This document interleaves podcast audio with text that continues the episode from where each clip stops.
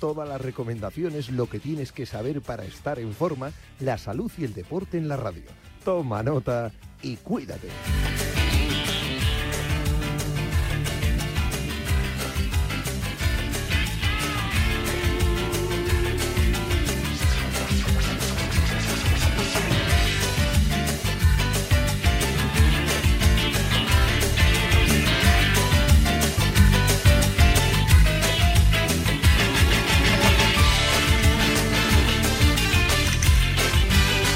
Yanela Clavo.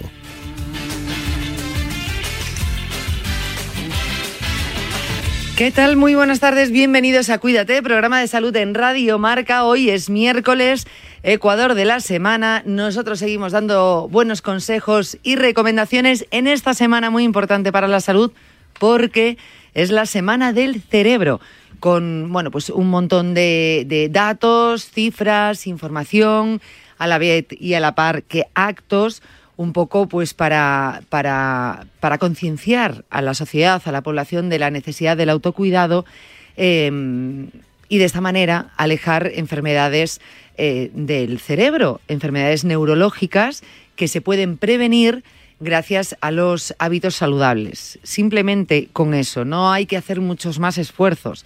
Son pequeños consejos que nosotros aquí os repetimos por activa y por pasiva que ayudan muchísimo en la prevención, en este caso de muchas enfermedades em, del cerebro. Enfermedades, pues sí, hay algunas enfermedades del cerebro pues que es muy complicado prevenirlas. Eh, es verdad que siempre ayuda el, estar en forma, el estar sano, pero eh, hay otras enfermedades que totalmente se podrían prevenir. Fijaros que llevamos la semana pasada, se celebró el Día Mundial del Ictus y, esta semana la Semana del Cerebro y justamente del ictus también se habla mucho en esta semana porque es una, enfermedad que se podría prevenir y mucho. Todos los... Eh, todos los factores que pueden llegar a provocar un ictus se podría mm, llegar a reducir en un 90% las posibilidades de tener de sufrir un ictus, con lo cual mm, ya me diréis yo creo que es bastante serio el tema. Hablaremos hoy. Hablaremos hoy con el vicepresidente de la Sociedad Española de Neurología sobre este tema.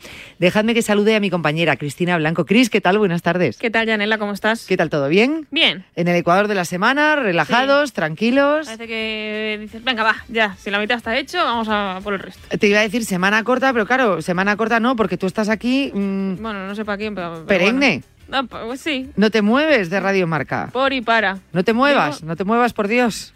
Crucemos los dedos. Pero no te muevas. No te mueves, pero no te muevas.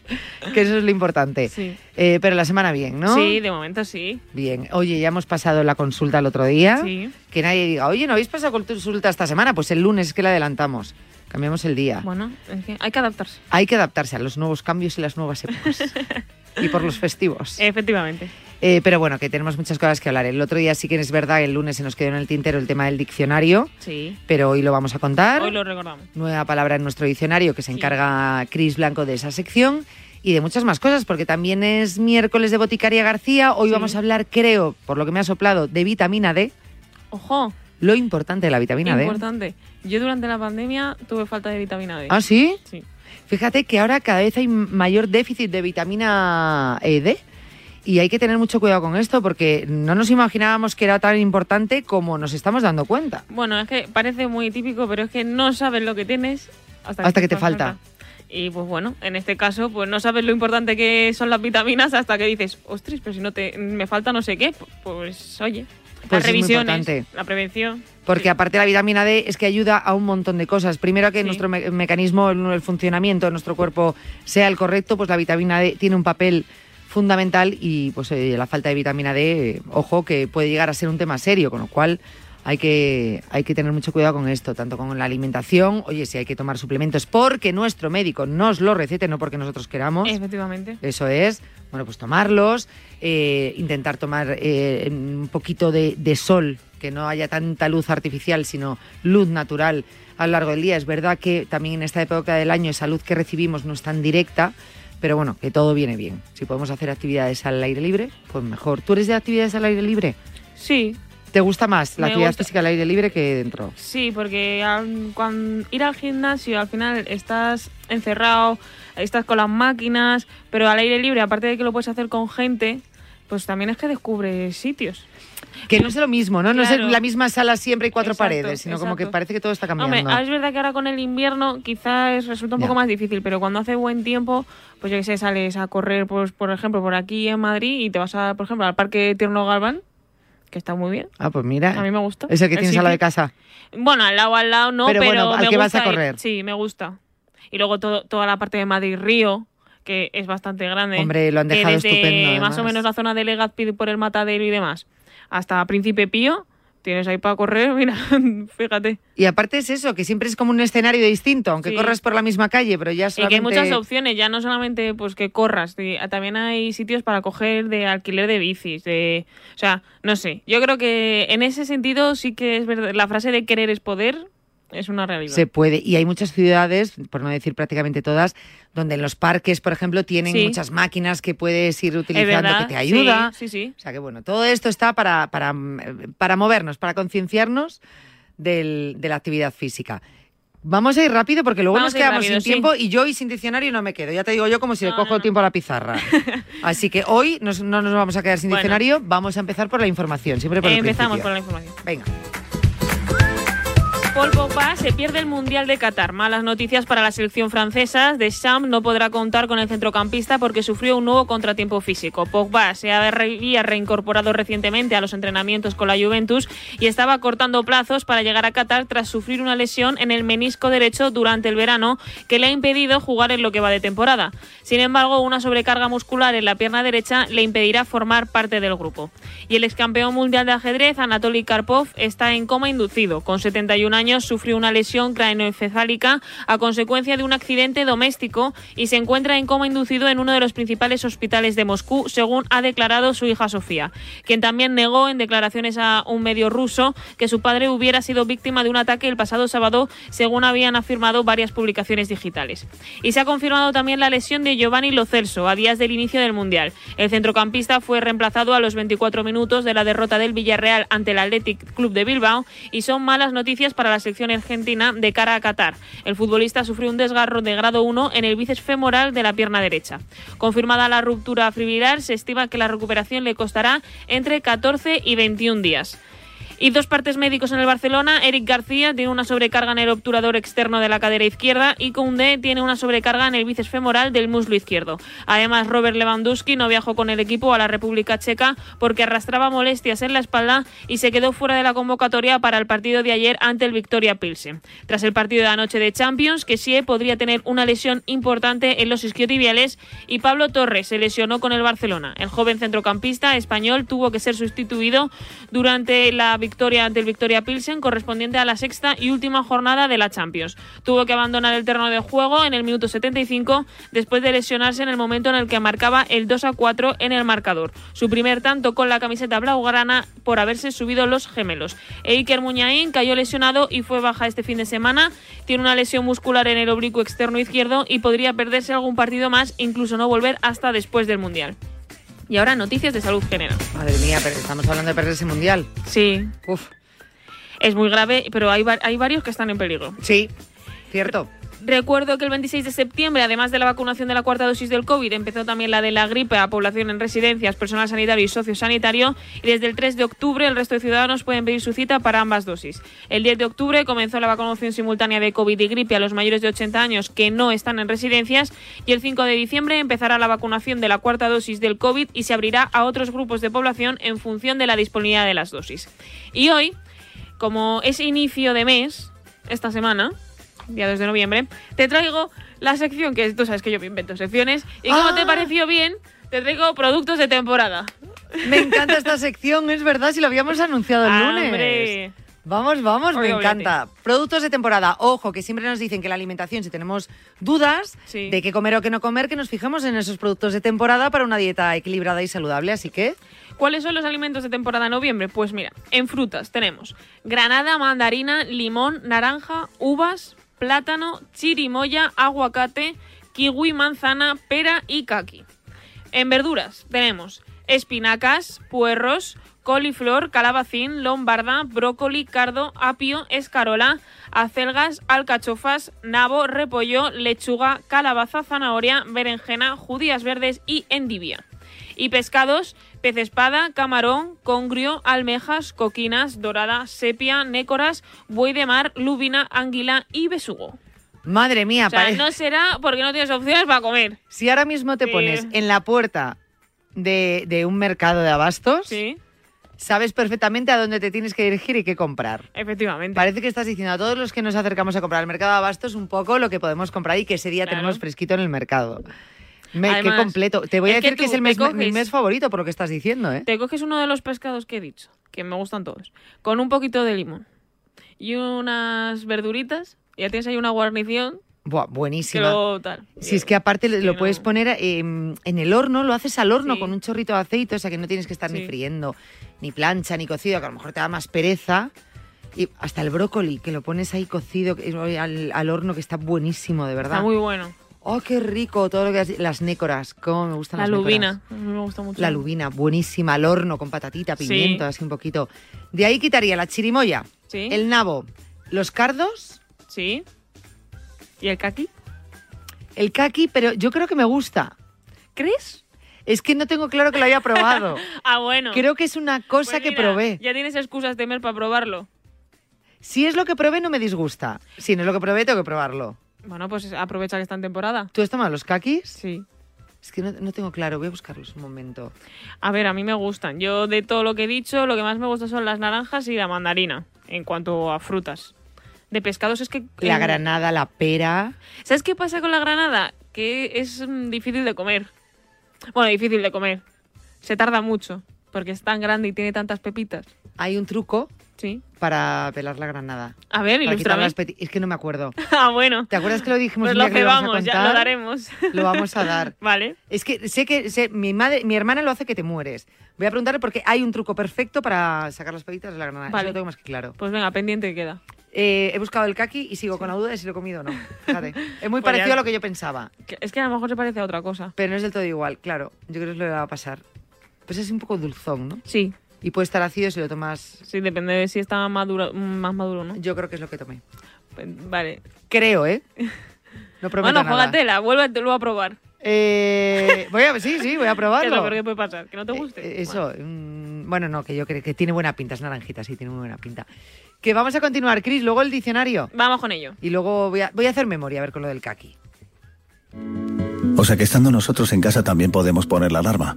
Claro, podéis conectar las zonas que queráis, o solo el exterior porque hay una cámara en la terraza y sensores en puertas y ventanas. Y así si alguien intenta entrar lo podemos detectar antes. Nosotros podemos ver las imágenes y si hay un problema real avisamos a la policía. Porque lo importante es que hay personas al otro lado en todo momento. Protege tu hogar frente a robos y ocupaciones con la alarma de Securitas Direct. Llama ahora al 900-103-104.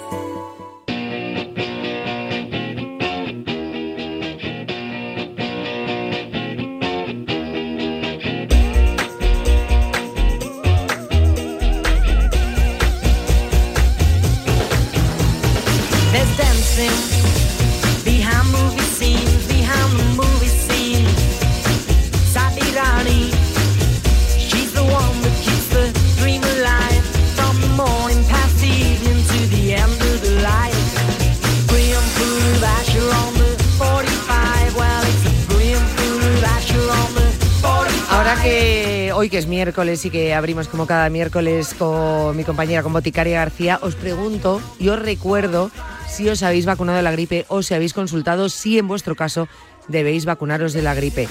Ante cualquier duda que tengáis a este respecto, os ponéis el programa de la semana pasada que quedó bien claro todo, ¿eh? Bien claro todo. Boticaria García, ¿qué tal? Muy buenas tardes. Hola. Ahora, ahora, que no te escuchaba yo, ahora, ahora, ahora, estás aquí. Eh, ¿Tú ya has ido a pedir cita o preguntar y todas estas cosas? Ah, bueno, tú no tienes que preguntar.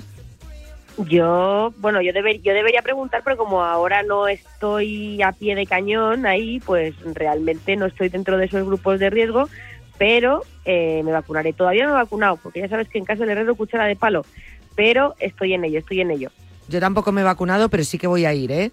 Eso segurísimo. Bueno, a mí me quedó claro, de hecho, que no lo sabía, Eh, la semana pasada, cuando nos explicaste los grupos de riesgo con esas enfermedades, entre comillas, de base, bueno, digo entre comillas, no, enfermedades de base, lo que pasa que la mía, eh, pues digo, bueno, pues yo tendré que vacunarme. Eh, pues que debo vacunarme, que soy grupo de riesgo. Efectivamente, y mucha gente no cae en qué grupo de riesgo, bueno, pues porque eh, realmente hace su vida con normalidad, pero hay que echarle un vistazo, lo comentamos en, el- en la web del Ministerio de Sanidad, eh, podéis ver todos los grupos de riesgo, tanto por alguna enfermedad de base o por alguna circunstancia, como puede ser el embarazo, o también como por las profesiones, que hay profesiones como hablábamos la semana pasada, cuidador de pollos, eh, que no te lo puedes imaginar, pero es importante que se vacunen. Es verdad, de pollos y de cerdos, que era importante vacunarse. A ver, yo embarazo no tengo embarazo ahora mismo, eh, pero tengo esa anemia y mis problemas de sangre que yo siempre cuento aquí, pues ya sabes. Pero vamos, que me enteré la semana pasada, mm, haciendo el programa contigo, que me tenía que vacunar. Si es que en Cuídate aprendemos muchísimo. Jo, ya te digo, madre mía. Yo, desde luego. Eh, Sabes que en casa todavía me siguen diciendo cada vez que, pues yo qué sé, hace, mira, mm, hace unos días salió el tema otra vez de los tomates en casa. Ah, no, no de los tomates, de las manzanas y los plátanos. Ah, mira, Porque me fueron a poner el mismo frutero las manzanas como los plátanos y dije que no, que es que os lo he explicado. Hice otra vez con la boti. Ya está la botilla, ya está la botella. ¿Qué opinaría, como, como dice amiga, ¿y qué opinaría la boticaria de esto? Lo dice en Contratintín en su casa. ¿Tú crees que deberíamos poner la mesa ya o, o la boti piensa que hay que esperar 10 minutos? Pues es que te lo juro que es así. Es que es verdad. A ver, yo entiendo que a lo mejor en casa estoy cambiándolo absolutamente todo eh, y entonces pues les cuesta, les cuesta. Y, pero todo es mm, gracias a tus programas y todo lo que aprendemos. Creo que van a liderar la asociación de afectados por los consejos de Boticaria García. Sí, sí, sí, sí, vamos a hacer una buena lista, ¿eh? Es que llego a casa y no me encuentro las cosas donde tienen que estar. No, es que no tenían que estar ahí. Esa es tu costumbre, pero era todo falso. Lo bueno y lo recomendable, en cuanto, pues, por ejemplo, ahora mismo estamos haciendo alusión al programa que hicimos hace unas semanas sobre em, los vegetales, los, eh, las frutas, los alimentos, el orden de la nevera, eh, respecto a ese tema, pero que hay mucho más, eh, que hemos hablado de mucho más. Ay, madre mía. En fin, bueno, hoy tenemos tema también, a mí me resulta bastante curioso y está todavía de actualidad, que es el tema de la vitamina D. Porque ¿Por últimamente se está hablando mucho de ello y a mí me llama mucho la atención porque ya llevamos tiempo eh, con el temita, que si ahora a todo el mundo le falta vitamina D, pero es que ahora se vuelve a hablar del tema y no de vitamina A, B, no, no, de la D. concretamente de la D, ¿por qué? Pues porque, bueno, realmente se ha visto que los niveles de, de la población española, pues que, que, bueno, pues que están por debajo de lo que, que de lo que deberían estar, ¿no? O sea, hay unos valores eh, que son recomendables y resulta que no los conseguimos. ¿Por qué no los conseguimos? Bueno, pues vamos a hablar un poco de, de las causas, ¿no? En, en, hoy en esta sección, porque es importante que la gente sepa que la vitamina D, para empezar, la vitamina D se puede obtener eh, a través del, del sol. Luego vamos a concretar un poco eh, cuánto y cómo y a través de los, de los alimentos, pero que el sol es fundamental porque realmente la mayor parte viene del sol, no de los de los alimentos, porque nuestro cuerpo humano está diseñado para esto. Entonces, luego hablaremos por qué no podemos conseguir tanta vitamina D actualmente a través del sol y y claro, el problema es, oye, y si no estamos consiguiendo los, los niveles que necesitamos de vitamina D, ¿qué ocurre? ¿Cuáles son las funciones que tiene esta vitamina? Y esa es la importancia, porque la vitamina D no es una vitamina cualquiera, tiene unas funciones en el cuerpo que son un poco diferentes y especiales a las de otras vitaminas. O sea, me vas a matar, con lo cual esto es real. Es decir, porque yo decía, ¿no? Es que hablábamos de vitamina D, o sea, que la polémica tiene que ver con esto. Yo pensé que era una leyenda y que cuando se decía que había déficit de vitamina D era porque los valores en los análisis, o eso se decía, tú fíjate, tú fíjate lo torpe que soy. Eh, se empezó a comentar que en los análisis, los valores que te suelen poner en todas las, las pruebas que te hacen, ¿no? Que te dan un valor, mira, esta, Sí. esta cifra tiene que ir entre esto y esto. Pues que los habían cambiado y que por eso pensábamos que teníamos déficit. O sea, que es real la falta de déficit. Claro, o sea, realmente tenemos eh, un déficit, los valores, a ver, el nivel mínimo requerido para la población está entre 20 y 30 nanogramos, ¿vale? Personas mayores hay niveles por encima de los 30 eh, nanogramos que pueden ser necesarios y esos datos son los que están estipulados que el cuerpo humano necesita. Que se pueden revisar esos valores en algún momento, están en constante evolución, pero el déficit es real. Y la importancia eh, de que de que este de que esta vitamina la tengamos en niveles realmente aceptables es porque como te, como te adelantaba eh, Yanela es algo más que una vitamina. De hecho para muchos expertos no es una vitamina en sí sino que es una hormona. Una Anda. hormona sí una hormona con disfraz de vitamina. Y, y todo bueno hay una hay una anécdota eh, sobre de dónde viene no Eh, lo de llamarle vitamina. Y es que en la Inglaterra industrial a principios del siglo XX había muchísimo raquitismo entre los niños. Y entonces eh, bueno pues un investigador Sir Edward Mellanby o Mellanby no sé cómo se pronuncia demostró que esta enfermedad podría mejorar con los suplementos a ver si te suena del aceite de hígado de bacalao algo muy viejuno Uy, sí, eso se, sí, el aceite, que, que, que habla- se hablaba de ello, ¿no? Que, que debía saber a rayos.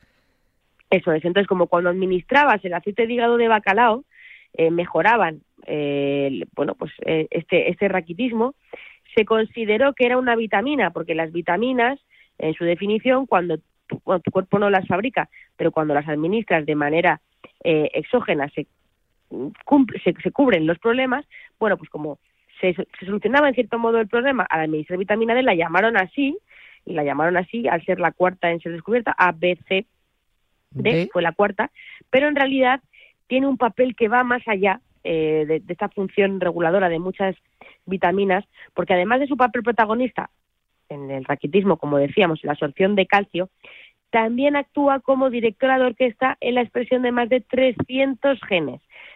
300 genes, Yanela, eh, sobre los que la vitamina D va a tener capacidad de ordeno y mando. Genes que están relacionados con la presión arterial, nuestras defensas frente a bacterias, frente a virus, eh, frente al sistema inflamatorio, la resistencia a la insulina. Entonces, la vitamina D puede poner orden en muchos procesos clave en nuestro organismo y entonces para muchos expertos se considera más que una vitamina un sistema hormonal muy complejo.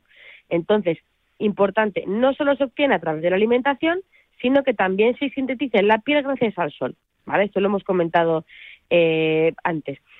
No solo es que la sino que la puedas sintetizar. Entonces, es muy importante saber que esta vitamina D, eh, cuando hemos hablado de ella a nivel inmunitario durante la pandemia, es que realmente tiene un efecto que va más allá al de otras vitaminas y por ahí, por ese motivo es muy importante que, que nos ajustemos a esos, a esos niveles adecuados que, como te he dicho, están entre 20 y 30 nanogramos por mililitro en personas eh, en general y en mayores por encima de los 30 nanogramos por mililitro para que los huesos estén en perfecto estado de revista. Importante, tampoco hay que pasarse, ¿vale? Sino ajustarnos a los niveles adecuados. Vale, o sea, esos niveles recomendados es lo que tenemos que tener, pero resulta, fíjate, todo el mundo se viene a España porque hay mucho sol y resulta que ahora nos estamos quedando cortos. Sí, aquí que tenemos sol que nos sale por los costados y fíjate eh, las, las temperaturas, el, el- el otoño, veroño este que hemos estado disfrutando, Janela, que es algo increíble, que parece que los fines de semana que hemos estado en verano, bueno, pues en, en población sana y joven se encontró un déficit del 50%. ¿Por qué? Pues porque aunque tenemos mucho solecito en España, ha habido cambios en los estilos de vida. Menos puestos de trabajo en el campo, hay, mu- hay menos gente trabajando en el campo y más a cubierto, en el ordenador, en la oficina, mm, como estamos tú y yo. Hay mayor sedentarismo en niños que no salen a jugar a la plaza eh, después, vuelven del cole y a cubierto se ponen a trabajar. Aumento de uso de fotoprotectores eh, también, que son imprescindibles para protegernos frente a la radiación solar, frente al cáncer. Pero, eh, claro, en otros países, ¿qué ocurre? Pues que lo que hacen es que suplementan algunos alimentos de manera general, pero en España no. En España los alimentos no están suplementados, el uso de suplementos de D tampoco está general. Eh, lo que estamos contando, cambios en estilos de vida, no nos exponemos a... eh, al final es difícil que tengamos los niveles adecuados solo por lo que comamos, porque además la vitamina D es una vitamina que no está ampliamente distribuida en los alimentos, está en, pes- en pescado azul, en los lácteos, eh, en, el, en el queso, en alimentos eh, concretos, pero no es, una, no es un alimento, o sea, no es una vitamina que esté ampliamente distribuida como puede ser otras, que es más difícil de encontrar déficit. Por ejemplo, de vitamina C en España hay poco déficit, ¿no? Porque es un país en el que tomamos pues cítricos, pimientos, o sea, muchos alimentos de hoja verde donde hay vitamina C. En el caso de la vitamina D se complica un poquito. Eh, entonces, eh, bueno, pues eh, con esa exposición al sol podemos alcanzar niveles de vitamina D, pero claro, entiendo que no es, venga, mm, ahora tengo cinco minutos libre, me pongo, me expongo al sol a ver si me sube la vitamina D. No sé si habrá algún momento o, o a lo mejor solamente el sol de verano y no el de ahora el que nos pueda dar esa vitamina D. Bueno, pues hay que insistir en la importancia del uso del protector solar, o sea, no, no debemos dejar de usarlo, pero sí que se puede recomendar eh, durante unos 15 minutos exponernos al sol sin protección en una superficie de la piel que es como toda la espalda, brazos, piernas, es decir, no en la cara un poquito, sino eh, un poco a pecho descubierto, eh, y a ser posible la mayoría de los días o por lo menos tres días por semana. Importante, algo que mucha gente desconoce, Yanela, en nuestro país, por la latitud que hay en España, solo se puede producir vitamina D los seis meses en torno al verano. Ah. Es decir, ahora mismo ya, a partir de noviembre, eh, estos, eh, estos, estos rayos de sol no, no van a ser útiles para producir vitamina D. Entonces, digamos que tenemos que, porque no tienen la inclinación suficiente. ¿Qué significa esto? Pues que las reservas que cogemos desde primavera, verano, otoño, son las que nos va a hacer como si llenáramos la mochila de, de vitamina D para el resto del año.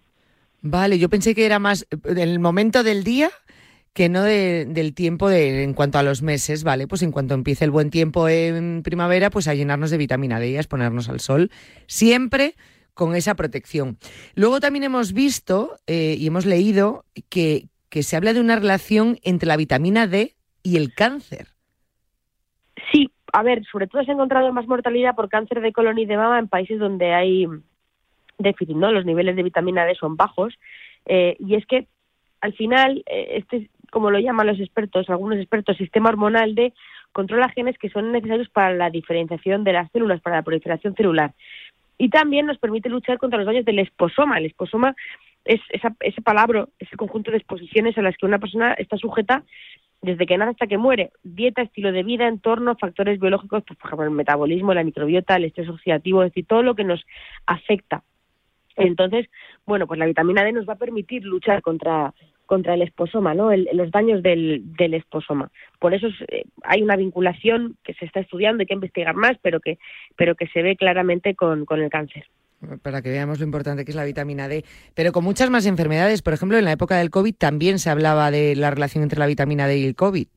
Sí, se han hecho estudios en España además relacionados con estos estudios que son pioneros con el, calci- el calciferiol, eh, que es un estudio que se ha hecho en Córdoba por el grupo del doctor Quesada y lo que demuestra es que si tenemos niveles suficientes de vitamina D, pues hay mejor evolución del COVID. Entonces administra el calciferiol, eh, que lo que hace es mejorar el pronóstico de la COVID-19 en pacientes que están ingresados en la UCI.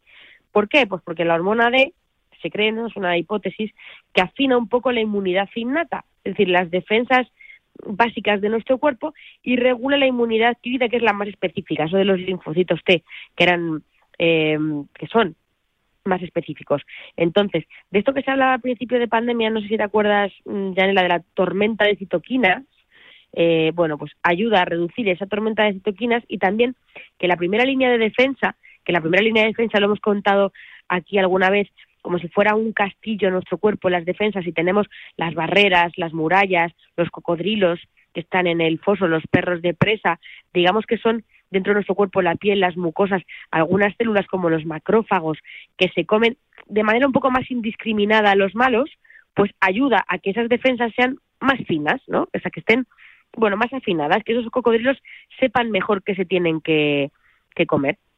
Entonces, bueno, pues ahí conseguimos reducir la tormenta de, de, citoquinas eh, también y que, bueno, pues que las células más específicas que hablábamos luego en nuestro castillo, es decir, los generales eh, que saben perfectamente cómo actuar, que hacen estrategia, esos linfocitos, bueno, pues que también estén más afinados. Eso lo consigue la vitamina D. Por eso hemos visto que con el COVID, esas personas con buenos niveles, pues al final, especialmente, como decíamos antes, las formas graves de la enfermedad, pues que se puedan, bueno, pues que, que- que se puedan atenuar. Y, y más enfermedades, que te pregunto por ellas. Eh, también hay relación, por ejemplo, con la salud cardiovascular.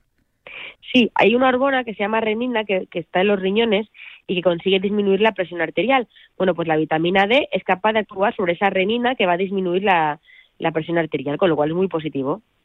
La diabetes. Sí, eh, también favorece la producción de insulina. La vitamina D permite que se reduzca la resistencia a la insulina en el músculo, en la grasa. Hay estudios que apuntan a que las personas con prediabetes tienen más riesgo de hacerse diabéticas si tienen deficiencia de vitamina D. O sea, es una forma de, de prevención, entre comillas, esa vitamina D o, o no acelerar ¿no? Eh, la, la- la diabetes. Eh, también con la fertilidad, fíjate. Sí, tanto mujeres como en hombres, ¿eh? Hablamos de fertilidad y parece que hablamos de mujeres, también en hombres. Eh, las personas que estén buscando un embarazo, pues igual es conveniente si tienen dudas de no tener niveles de vitamina D adecuados, que consulten al, al ginecólogo, pero sí que hay muchos estudios que apoyan la asociación tanto en mujeres como en hombres entre vitamina D y fertilidad. Y luego de algo que se habla muchísimo últimamente, la microbiota. Sí, porque al final los probióticos, mm, que se habla de probióticos, las bacterias buenas son los reyes de la fiesta, pero los tenemos en- hasta en la sopa y se habla poco de la vitamina D. Eh, la vitamina D hace falta para tener una buena permeabilidad, la vitamina D hace falta para la salud epitelial, para evitar la disbiosis intestinal, por ejemplo. Pues si no tenemos vitamina D, algo muy gráfico, las uniones de las células en el intestino, digamos que están peor cosidas, ¿no? Entonces, si estas uniones no están bien cosidas, son más permeables y puede haber una respuesta inflamatoria. Entonces sí que existe relación entre vitamina D y microbiota. Bueno, pues mira, ahí lo tenemos. Eh, claro, con todo esto que estamos hablando, muchos dirán, ostras, pues entonces, pu- pues, me voy a comprar vitamina D y, y- y ya que ahora mismo pues no la puedo coger del sol, pues ala, a, a cápsulas o a suplementos de vitamina D. Bueno, pues es importante, Janela, que los niveles de vitamina D sean los adecuados, pero también hay que aclarar que el público en general no se tiene que autovitaminar eh, ni supermineralizar de manera autodidacta porque tiene que valorar el especialista la suplementación. ¿Y cómo? Bueno, pues se tiene que ver en sangre la deficiencia de lo- la molécula que es el 25 hidroxi eh, vitamina D. Vamos a ver, importante, eh, no podemos tener nosotros una percepción rayos X en la mirada y decir, ay, mira, mi hijo tiene déficit, yo tengo déficit. No, hay que hacer una analítica, ver los casos en los que es necesario ver qué tipo de suplementos, eh, hay distintos precursores de la vitamina D, adelantábamos antes, hablamos del cal- calcifediol, también está el colecalciferol, dependiendo de cuál sea el déficit, de la valoración del especialista, qué tipo de suplemento, qué tipo de dosis se tiene que utilizar en función de los que hay en farmacia. Pues, por ejemplo, eh, los, los pacientes obesos con, con pieles más oscuras tienen más probabilidades de, de tener déficit de, para sintetizar la piel, ¿no? Entonces, bueno, creo que es importante que esto se haga siempre de manera individualizada. Creo que es, importante también generar esta sensibilidad eh, que la gente conozca a esta vitamina D, hormona D, eh, cómo influyen estos 300 genes de nuestro cuerpo y por qué es importante tener los niveles a tope, pero dicho esto, que sea el especialista el que, el que lo valore. Esto hablamos siempre de la importancia del, del asesoramiento por parte de los profesionales sanitarios, así que que nadie vaya ahora corriendo como loco a tiborrarse. Si alguien tiene dudas, si alguien cree que no está consumiendo eh, ali- alimentos con vitamina D en cantidad suficiente y que su exposición solar también es limitada, que acuda al médico, que, que se valore con esa analítica y se tome las decisiones adecuadas. Eso ya, si aprovechamos, vamos al médico, le preguntamos, oye, que generalmente no me hago análisis, pues aprovechamos y el médico nos manda un análisis completito y sabemos cómo estamos, pero que sea de esta manera, no yendo a la farmacia a la, venga, dame vitaminas, que me voy a vitaminar de lo que yo creo que tengo déficit. Que esto no funciona así, que, que, que luego también por, por exceso eh, hay cosas malas, que no es solamente cuando te falta, sino muchas veces cuando, pues oye, pues por exceso, fíjate con el hierro, pues de repente siempre se habla de la anemia y el déficit de hierro, pero tener también un exceso de hierro es malo, así que mucho, mucho cuidado, eh, que tendemos mucho a estas, ya, ya lo sabes tú bien, ya lo sabes tú bien, a, autovitaminarnos en este caso, pero también a automedicarnos en general. Bueno, eso es eso es importante eh, también, o sea, realmente es verdad que para tener un exceso de vitamina D las dosis deberían ser muy altas, eh, mucho mucho más altas, pero bueno, sí que puede que se aumente especialmente el calcio que esté en la sangre, se llama hipercalcemia y esto puede ser perjudicial pues en el riñón, en los huesos incluso con el tiempo, que generamos el efecto eh, contrario, así que la importancia es que esté en la cantidad adecuada. ¿Por qué? Eh, pues para evitar esos, esos excesos y para ello lo único que, que podemos hacer es consultar con nuestro profesional sanitario, que ahí está, para eso está. Eso es lo importante. Siempre consultar ante la duda. Nosotros aquí te damos pistas y te damos información, pero para cada caso, el más cercano, siempre al especialista. Eh, Boti, muchas gracias. A ti, que tengáis muy buena semana. Eh, que sabes que está ahí el mundial ya, ¿eh? Pero eh, que Uy, a la nosotros vamos a seguir, ¿eh? Claro, aquí vamos a seguir. Tú vas a vivir el mundial también fuerte, A tope, a tope, a tope. siempre con España. Siempre, el mundial hay que vivirlo siempre con ilusión y con, y con mucha alegría. Nos han dado muchas alegrías y, y, y por qué no soñar con seguir teniéndolas, ¿no? ¿Por Nos hace no? falta también, yo creo, como, como sociedad, a nivel eh, general, tener, bueno, que estemos ahí todos con esa ilusión común. Me da una rabia cuando dicen, yo esta España no la veo que llegue muy lejos. Pero hombre, ya vamos a vivir con España, vamos a, a- ir con nuestra selección y ya Dios dirá, pero efectivamente es una alegría que nos venía muy, muy bien, muy, muy bien como sociedad, eh, pues ahora poder disfrutar de un mundial favorable para, para los nuestros. Uy, qué, qué, qué deportivo me ha quedado todo esto. ha quedado todo, vamos, aquí hemos hecho nuestra cuñita, pero es que yo realmente lo, lo creo, yo creo que siempre que tenemos estas oportunidades, mm, o la Eurocopa o tal, simplemente ya el hecho de poder reunirnos a ver el, el fútbol, pues como hace unas semanas, el clásico, lo que pasa es que a diferencia de- del clásico, de un Madrid-Barça que siempre al final va a generar confrontación, ¿no? Y hay gente de un lado de otro, aquí lo bonito del Mundial es que estamos todos a una, ¿no? Y Ya creo que eso es eso es muy guay y tenemos que aprovecharlo. Yo creo que por eso me gustan los partidos de España, porque quedas con amigos todos con la misma camiseta y todos gritándole a la misma televisión. Eso es. Y no un sofá y otro sofá. Ay, Dios mío. Muchas gracias, Boti. Un beso. Un abrazo fuerte. De lunes a viernes, el deporte se vive en el partidazo de Cope, desde las once y media de la noche con Juanma Castaño. Digo yo que si hay un deportista en este país que tiene derecho a elegir lo que hace ya, es Rafa Nadal. Si Nadal ha considerado que ha llegado su final en la Davis, ¿quiénes somos nosotros para poner en duda al mejor deportista español de todos los tiempos? De lunes a viernes, desde las once y media de la noche. La mejor información deportiva y el mejor análisis lo encuentras en el partidazo de Cope y Radio Marca. Con Juanma Castaño, el número uno del deporte.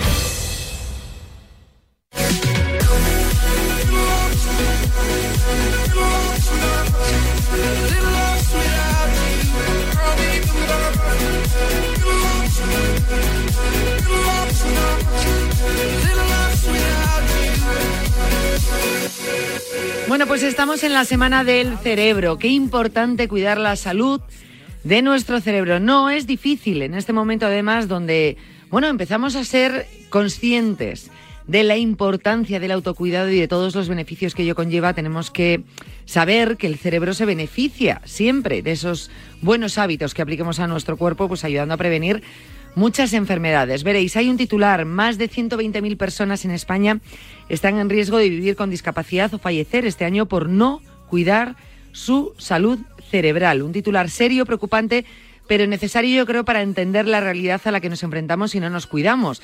Y seguro que siempre hay una lectura positiva y precisamente es eso, que cuidarnos van a beneficiar, entre otras cosas, a nuestro cerebro. Para hablar de esto, estamos con el doctor Jesús Porta, vicepresidente de la Sociedad Española de Neurología. Doctor Porta, ¿qué tal? Buenas tardes. Hola, muy buenas tardes. Gracias por acompañarnos, doctor. He leído ahora mismo un titular, eh, como digo, eh, bastante serio, bastante impactante, eh, pero también que da una esperanza porque al final es una llamada de atención para entender que, que son cifras que se pueden bajar, ¿no? Si nosotros ponemos de nuestra parte. Por supuesto, y además teniendo en cuenta que las enfermedades neurológicas son las que más discapacidad producen. Por ejemplo, vamos a hablar solo de una de ellas en este momento, del ictus. En España cada año 120.000 personas van a tener un ictus. De ellas aproximadamente un tercio van a fallecer y un porcentaje importante va a quedar con discapacidad para el resto de su vida. De hecho, es la primera causa de fallecimiento en las mujeres y la primera causa de discapacidad adquirida. Lo más sorprendente es que se puede prevenir. El 90% de los casos los podemos prevenir bien con, bueno, estamos además en Radio Marca, con hábitos saludables de ejercicio físico periódico, o sea, aparte de ver directamente los deportes, también practicarlos o hacer ejercicio habitual, eh, cuidándonos la tensión, el azúcar, teniendo una dieta mediterránea adecuada, todo con todos estos factores y cuidando también los problemas del corazón, podemos eh, prevenir el ictus, esta enfermedad cerebrovascular tan grave. Venimos además de la semana pasada, estuvimos hablando muy, muy ampliamente del ictus porque veníamos del Día Mundial del Ictus y justamente esta semana, eh, la Semana del Cerebro, pues, pues viene que estupendo, bueno, pues para continuar un poco, es verdad, eh, con ese altavoz, ¿no? De, de, de los buenos hábitos. Sin duda, bueno, la semana pasada estuvimos, agradecemos porque estuvimos en el Congreso de los Diputados intentando sensibilizar sobre la necesidad de la creación de nuevas unidades de ictus, ¿no? Porque el ictus si se coge de manera precoz, el, tiempo es cerebro, es decir, si alguien llama al 112 para que le trasladen pronto al hospital, lo podemos solucionar para que se creen más unidades de ictus precisamente. Sí, sí, una patología muy importante. Y ahora viene la semana del cerebro con, desgraciadamente, otras enfermedades neurológicas importantes como el Alzheimer, ¿no? Recordemos que por encima de los 85 años prácticamente un tercio de las personas pueden desarrollar una demencia. El Alzheimer es la más frecuente de ellas. Y lo mismo que comentábamos con el ictus, en un porcentaje relativamente alto, dependiendo de los estudios, entre un 30 a un 50% también lo podemos prevenir. Y además con medidas que son de salud. Es decir, es tener una buena dieta, estar cognitivamente activos, tener proyectos de futuro, socializarnos, una serie de aspectos que son fundamentales ¿no? para mantener el cerebro adecuadamente, mejorar la reserva neuronal y disminuir el riesgo de pasar una enfermedad tan grave como es el Alzheimer. Eh, decían también, eh, dentro de todos los datos ¿no? que nos enviaban desde la Sociedad Española de Neurología, que la esperanza eh, de vida media en España es de 83 años, algo que, que, pues en principio está muy bien, pero la esperanza de vida saludable solo llega hasta los 70. Claro, y este es, un elemento fundamental, porque al final, todos, si hablas con cualquier persona, todos, vamos, preferimos estar bien a estar mal y vivir muchos años, ¿no? Es decir, lo que queremos es vivir muchos años y vivirlos bien, poder disfrutar de la vida y que los demás disfruten de nosotros, ¿no?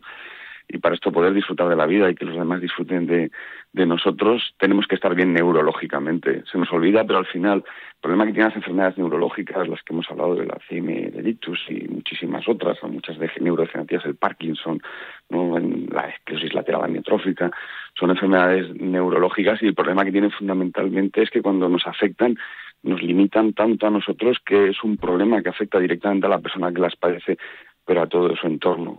Yo suelo decir mucho en, clase a los estudiantes de medicina que, claro, que a veces cambiando la vida a una persona de una enfermedad neurológica, le estás cambiando a todo el entorno, porque son enfermedades que generan problemas alrededor, ¿no? Una persona con Alzheimer que necesita un cuidador y toda la familia, pues en el fondo se siente implicada y afectada por esta enfermedad, o lo mismo con un ictus que en, un segundo te cambia totalmente la vida a tu entorno. Claro, efectivamente, porque son enfermedades que, que esas secuelas pueden dejar pues una, una discapacidad. Y como decíamos, bueno, pues sí, enfermedades neurológicas hay muchas, hay algunas que a priori no se pueden prevenir o, bueno, eh, tenemos que tener unos hábitos de vida saludables, pero pueden aparecer, pero muchas otras enfermedades neurológicas, eh, en mayor o, medida, mayor o menor medida discapacitantes, sí sí se pueden prevenir.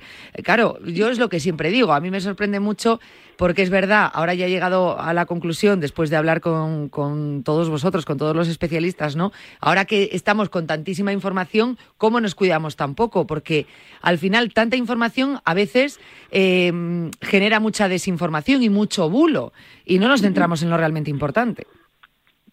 Totalmente, es que además lo que tenemos que generar desde la infancia son hábitos en salud. Y esos hábitos en salud es disfrutar. no, es un castigo, es decir, es disfrute. O sea, el hacer ejercicio físico es positivo y a las personas que lo hacen les gusta si consiguen un hábito, que es lo que tenemos que conseguir.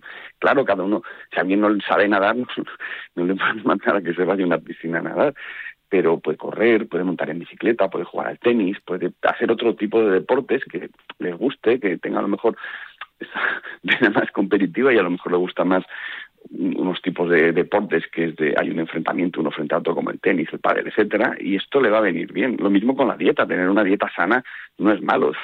Al final, comer un buen rodaballo, aceite de oliva virgen extra, verduras, legumbres, es sano y si uno sabe buscar tampoco es extremadamente caro. Es decir, que más en nuestro país, ¿no? que tenemos un acceso a una alimentación maravillosa, a un precio más o menos razonable.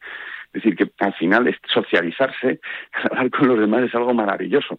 No discutir, debatir es algo maravilloso, ¿no? Que al final son cosas que hay que verles el lado positivo. El conseguir tener hábitos saludables son hábitos que son divertidos y que están muy bien. No es un castigo, ¿no? No es algo negativo. Sin embargo, nos cuesta mucho, ¿no? Y más con la sociedad que tenemos ahora mismo, de esta rapidez, ¿no? esta inmediatez en todo, se nos olvida poner en nuestras agendas unos huequecitos de tiempo dedicado a nosotros mismos, que es muy importante. Y, es, y a veces nos, nos generamos unas dependencias eh, totalmente alejadas de, de, ese autocuidado y esos hábitos de vida saludables. Por ejemplo, pues obviamente se sabe, pues beber alcohol, el consumo de tabaco, ¿no? Que hay que eliminarlo y dices, vale, pues eh, a mí me sorprendía porque hace poco decían, bo, eh, digo, bo, como una gallega. Eh, bueno, eh, la gente joven cada vez es menos dependiente, a lo mejor de, por ejemplo, en este caso es una sustancia como el tabaco, pero ahora está muy de moda y se está poniendo de moda, pero como, cuando digo de moda, es como, como esos vaqueros que tienes que ir a comprarte rápido porque los tienes que tener y todo el mundo, los famosos vapeadores. Es decir, nos generamos unas dependencias que nosotros consideramos que son más sanas y nos ponemos esa etiqueta de es que es más sano que fumar. No, vamos a ver, fumar es insano y generarte una dependencia como el vapeo es insano. Y, y, luego a edades tan tempranas, repito, es que ahora ves personas como de 13, 14 años con los famosos vapeadores. Y dices, Totalmente, ¿por qué? No tiene ningún sentido. No tiene ningún sentido. Además, el que sea, no es que sea más sano, es que a lo mejor es menos perjudicial, pero no deja de ser perjudicial. Eso es. Esto pasaba también, ha pasado porque hablando con un compañero que se encarga de fundamentalmente del tabaquismo, dice que ahora hay muchísimos jóvenes adictos al tabaco, pero que empiezan por la marihuana. Entonces consideran que la marihuana es más suave, empiezan fumando marihuana y terminan siendo adictos a la marihuana y al tabaco, a las dos cosas, ¿no? Porque al final se mezcla. Entonces, claro, no es que sea más sano, es que puede ser un poquito menos perjudicial el vapeo, pero es perjudicial y no tiene ningún sentido. Y el tabaco sí que es algo que yo no llego a entender, porque es invertir para morir sufriendo, porque las enfermedades que producen al final el tabaco, el ictus, ¿no? entre ellas, una enfermedad cerebrovascular, el infarto de corazón, los cánceres, no solamente acortan tu vida, sino que los últimos años de la vida pueden ser años muy duros ¿no? para la persona que lo va a padecer y el entorno, y es algo que no es necesario, ¿no? deberíamos intentar evitarlo como sea. Hay una frase que se suele decir mucho en una conversación coloquial, ¿no? Cuando dices, bueno, esto es eh, nadar por morir en la orilla. Y al final no cuidarte es eso. Dices, estás viviendo, pero cuando tienes hábitos de vida insanos, porque eh, es, es más sano, realmente no existe. Es menos insano, pero sigue siendo insano. Pues esto es, eh, estoy viviendo para saber que al final voy a morir en la orilla, o sea, con un con una con una edad adulta, pues eh, más enferma, con más problemas, con más dependencias, por no haber llevado una vida sana. No es mejor intentar nadar, vivir, eh, luchar para cuando al final, bueno, pues dejas de trabajar y tienes esa retirada más dulce, hacerlo de una manera sana y sin enfermedades. Claro, estar bien y luego te decía, además es que era un hábito, entonces muchas personas el problema que tienen fundamentalmente cuando llegan a edades de la jubilación, muy variables en nuestro país dependiendo del entorno de cada uno, es que terminan, se jubilan y, al final lo que les queda, no, es que yo estoy todo el día viendo la televisión. Así, no has creado unos hábitos. Si tú te has hecho un hábito de ejercicio, cuando te jubilas, pues, pues sigues practicando el deporte o haciendo el ejercicio que hacías antes. Si te has creado un hábito de socialización, que vamos, para unos a lo mejor es ir a jugar al dominó, para otros jugar al ajedrez y para otros es ir a unas exposiciones o a un concierto, pues tienes eso, todo eso que te has creado es, en el fondo, realmente un plan de pensiones cognitivo. Es un plan de pensiones cognitivos que te va a permitir que tu cerebro siga funcionando y disminuir, no lo evitas, porque todos tenemos, fíjate, este, ni fumaba ni no sé qué, y al final, pues claro, esto pasa, pero evitas, disminuyes mucho el riesgo ¿no? de que pasen las cosas. Como si vas, este siempre va a 300 por hora en la autopista, nunca le pasa nada, vamos, pero el riesgo de tener un accidente o matar a alguien es altísimo. Entonces no es recomendable porque uno vaya a esa velocidad y nunca le haya pasado nada. Pero no, no lo entendemos, eso nos cuesta verlo, ¿no? Es, repito, más divertido esos hábitos. Eh, es por la, in la inmediatez, ¿no? O sea, claro. al final el ser humano, por nuestra evolución, ¿no? Y tenemos que luchar contra la evolución, hemos creado eh, el arte y muchísimas cosas que no tienen otros animales. Es decir, nosotros no nos podemos comparar con otros animales. Muchos animales, y nosotros lo hemos heredado, buscas la recompensa inmediata, porque claro, no pueden prever más a largo plazo, aunque algunos lo hacen y esconden la comida para luego ir posteriormente. Muchas veces estos elementos perjudiciales, si no los ves que tienes un daño directo, los infravaloras. Pero cuando aparecen, desgraciadamente, a veces es tarde ya para revertirlos. Claro. Y ahora mismo, cuando decimos cifras ¿no? de estudios y estimaciones que hacen a largo plazo, eh, pues en 2050 eh, más del 30% de la población de mayor de 65 años eh, tendrá unas enfermedades neurológicas. Vale, esa es la lectura que hacemos si seguimos por este camino.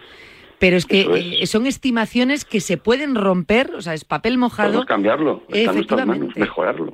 Es mejorarlo, Todos- es empeñarnos Todos, en cada uno de nosotros, si cada uno de nosotros cambiamos parcialmente nuestros hábitos, podemos cambiar el mundo, evidentemente, pero podemos cambiar también nuestro propio futuro. Es decir, podemos disminuir mucho el riesgo de estas enfermedades. Es Es así. decir, disminuir la contaminación también es bueno para evitar enfermedades neurológicas, ¿no? Porque es un factor también cerebrovascular. Pero muchas veces llama la atención, no, es que la contaminación y tal, y ves a esa persona que no hace nada de ejercicio, tiene una actividad sedentaria, bebe en exceso, fuma, dice, sí, sí, pero es decir, todos tenemos, todo es positivo, tenemos que luchar por todo, no tenemos por qué conformarnos con una cosa, ¿no? Y nosotros también podemos ser activos de manera individual. Si de todos los españoles, 10 millones, cambiamos nuestra manera de entender la vida y modificamos, vamos a disminuir en un 25% pues la prevalencia de muchas de estas patologías, que es muchísimo. Es mucho, y no, y no hablemos de futuro como qué, qué sociedad le vamos a dejar a nuestros hijos, no qué futuro le dejamos a nuestros hijos. Bueno, pues le podemos dejar un futuro mucho más sano eh, si realmente empezamos a aplicar estos, estos consejos y estos... Totalmente. Y estos ahí está la clave, lo has dicho, en los niños. Ahí es donde tenemos que empezar a cambiarlo, desde los niños. Es que es la única cambiar el mundo. Cambiando la mentalidad de los niños y ellos nos obligan a cambiarla a nosotros. ¿no? Cuando tiras una lápiz, no, papá, y no, en esa bolsa no es en la otra, y perdona. Y dices, echas una sonrisa. Es verdad, es, es la única forma porque luego al final, si desde pequeños no nos acostumbran a esos hábitos, obviamente cuando sean mayores va a ser muy complicado, va a ser un esfuerzo eh, que va a tener sus caídas, obviamente, porque, porque no lo tienes como una rutina. Y al final la salud no es una balanza, no es decir, eh, ya sé que como mal, pero por lo menos hago actividad física y contrarresta. No, no se trata de contrarrestar, se trata de hacer las cosas bien. Claro, podemos apostar por todo. Es decir, hay en la vida que tienes que elegir, pero si puedes elegir todo para estar más sano, porque no vas a elegir uno. Es decir, elige todo y tendrás mejor plan de pensiones neurológico en un futuro. Ahí está. Es verdad, es verdad. Es que en la salud también nos da por elegir. Y no, en este caso sí que hay que apostar por todo. por todo, coges todo, coges el ejercicio físico, estar cognitivamente activo, cuidarte la tensión arterial, la diabetes, todo. Vamos, una dieta buena de la nuestra es mediterránea, que es la buena de verdad. Vamos, y puedes apostar por todo y disfrutarlo encima. E- efectivamente, es que se disfruta. Si sabes disfrutarlo, se puede disfrutar. O si Puede, entiendes, claro, vamos. claro. O sea, una buena ensalada con un aceite de oliver virgen extra, eso es un manjar, vamos.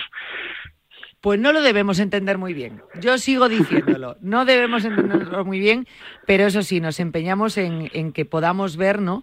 la parte más disfrutona de, de la salud, porque efectivamente es que se puede disfrutar. ¿no? Es decir, no, no, te tienes que conformar. No, no. Puedes vivir muy bien y disfrutar mucho, efectivamente. Ay, Dios mío, esperemos que lo, lo consigamos. Eh, nosotros. Ojalá, ojalá, pero gracias a pues acciones como esta, de verdad que tenéis, nosotros llegamos a un número pequeño de personas, vosotros llegáis a mucho más y os lo agradecemos que pongáis el foco en la salud cerebral de, de todo el mundo, es muy necesario. Es muy, muy necesario. Al final, cuando se dice en medicina que es un trabajo multidisciplinar, nosotros también yo creo que desde los programas de salud tenemos esa obligación de trabajar con todos vosotros para, para que el alcance sea mayor, ¿no?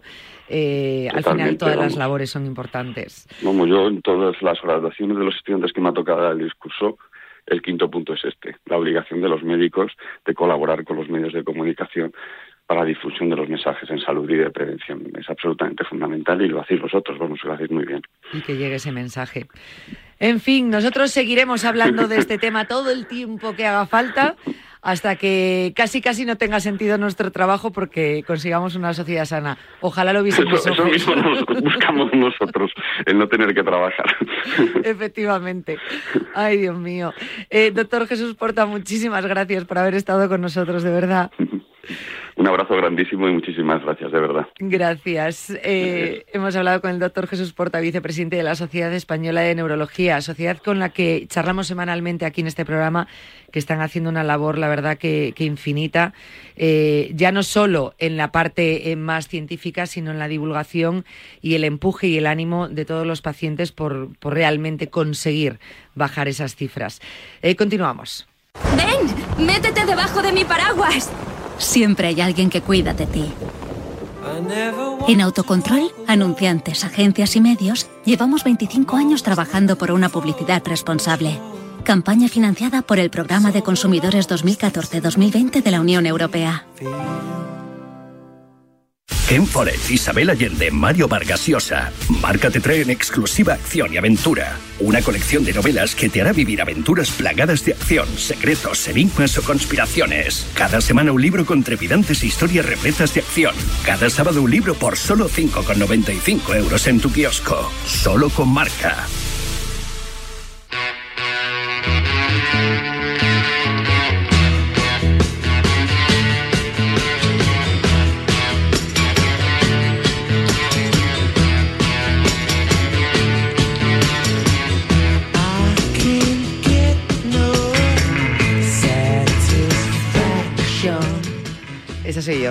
Eh, bueno, esa soy yo no, esa es Chris. Tenía que haber cantado Chris, porque su sección y su Madre. diccionario. Es que los Rolling cómo suenan, ¿eh? ¿Cómo Madre suenan? ¿Cómo suenan? Madre mía. Eh, de verdad, si es que a veces este programa cuando aparece Chris y aparece su sintonía, parece más del Cadillac que Bueno, un po- no, a ver, un poquito. un poquito. Es que, que nosotros cogemos lo bueno de cada casa. Es que tú eres de buena música. Sí, En tu casa gusta mucho la música, sí, sí, sí. ¿ves? Mucho, y con mi padre escucho muchísima música. Que siempre haces alusión a tu padre y a la buena música que escucháis. Entonces por eso yo estoy al lorito de todo. ¿Eh? Y por eso eligió la, la- la sintonía Hombre, para ya, su sección. ya que me dan libertad para elegir música, pues oye, Eliges una buena. efectivamente. Una buena como esta. Y, y tú eliges también las palabras del diccionario. Sí. Así que de aquí a los próximos tres minutos el tipo es tuyo. Hoy traigo Pinocho el mitómano. ¿Y qué tendrá que ver Pinocho? A ver, ¿algo de la nariz? El muñeco de madera que cobraba vida gracias al hado azul y cuya nariz crecía y crecía, Sí. a la par que contaba alguna mentira, es la figura que da nombre a otro síndrome de Disney, que es el relacionado con la mentira patológica o la mitomanía. Vale, me fui a la parte más física, pero no, es a la parte más eh, de la mentira. Se consideran mitómanos a las personas que rodean su vida de mentiras hasta tal punto que entran en un círculo vicioso del cual ya no pueden escapar. Las mentiras son espontáneas y no planeadas y una vez entrada en esa dinámica de farsa y engaños no pueden parar manteniendo en muchas ocasiones las mismas mentiras durante años. El mentiroso patológico sabe lo que hace pero no puede evitarlo hasta que finalmente termina creyendo sus propias fantasías. O sea que psicológicamente es un problema. Y esto, todo de Pinocho, es bastante problema. Claro, a mí me gustaría saber, un día tendríamos que hablar de ello. Sí. Si realmente son conscientes de su mentira, pero son incontrolables, aunque entiendo por la explicación que estás dando que en un principio sí, En un principio sí, pero... aunque incontrolables. Exacto, en un principio sí son conscientes, pero llega un momento que no pueden evitar hacerlo. O sea, saben que lo están haciendo, pero no lo pueden evitar. Totalmente incontrolables hasta que se las creen. O sea, hasta que llega un punto que dicen, no, no estoy mintiendo. Sí, lo típico que se dice, una mentira dicha mil veces se convierte en verdad. Pues más o menos, Eso es verdad. más o menos. Mira, acabas de decir una gran verdad. Al final, si todo... Todo si basado en una Si mentira. a todo el mundo le cuentas una mentira, al final se hace verdad. ¿Sabes lo que pasa? Y lo Se que me verdad, preocupa, y que viene muy bien que lo hayas comentado, los bulos. Los bulos empiezan así. Las fake news, es verdad. Efectivamente, y cuando Sí, tienen sí. que ver con salud, se convierten en peligrosas y graves. Que yo muchas veces cuando alguien me dice, he leído no sé qué, ¿dónde? Es la pro- o sea, yo siempre pregunto, ¿dónde lo has leído? ¿Dónde lo has leído y que haya siempre Porque, un especialista detrás? Efectivamente, me fío más de la fuente que del contenido. Cris, muchas gracias. A ti, Yanela. Muchas gracias a todos. Nos vemos mañana. Adiós.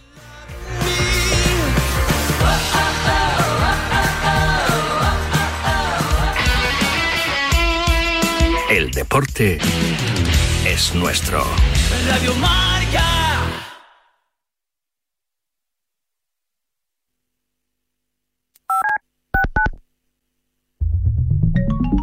Servicio de WhatsApp de Radio Marca. Buenos días, Chuli. 628 26 90 92. Buenos días, Super Bowl. Envía tu nota de audio y cuéntanos tu opinión, sugerencias y quejas. Buenas tardes, Amaro. Porque tú haces la radio. Buenas tardes, pizarreros. 628 26 90 92. Vicente, buenos días. Participa en la radio del deporte. Buenas tardes, Radio Marqueros. Te estamos esperando. Bueno, ahí lo dejo, ¿eh? Si te dicen que la vida es como un gol. Si te dicen que la vida es como un gol, como un gol, ya lo sabes, como un gol, ya lo sabes, como un gol, ya lo sabes, canta un gol. Como un gol, ya lo sabes, como un gol, ya lo sabes, como un gol, ya lo sabes, canta un gol.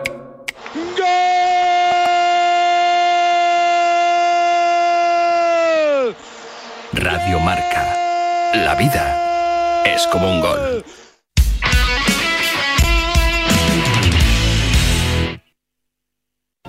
¿Qué es esto? ¿El qué? Este coche. Este estúpido coche.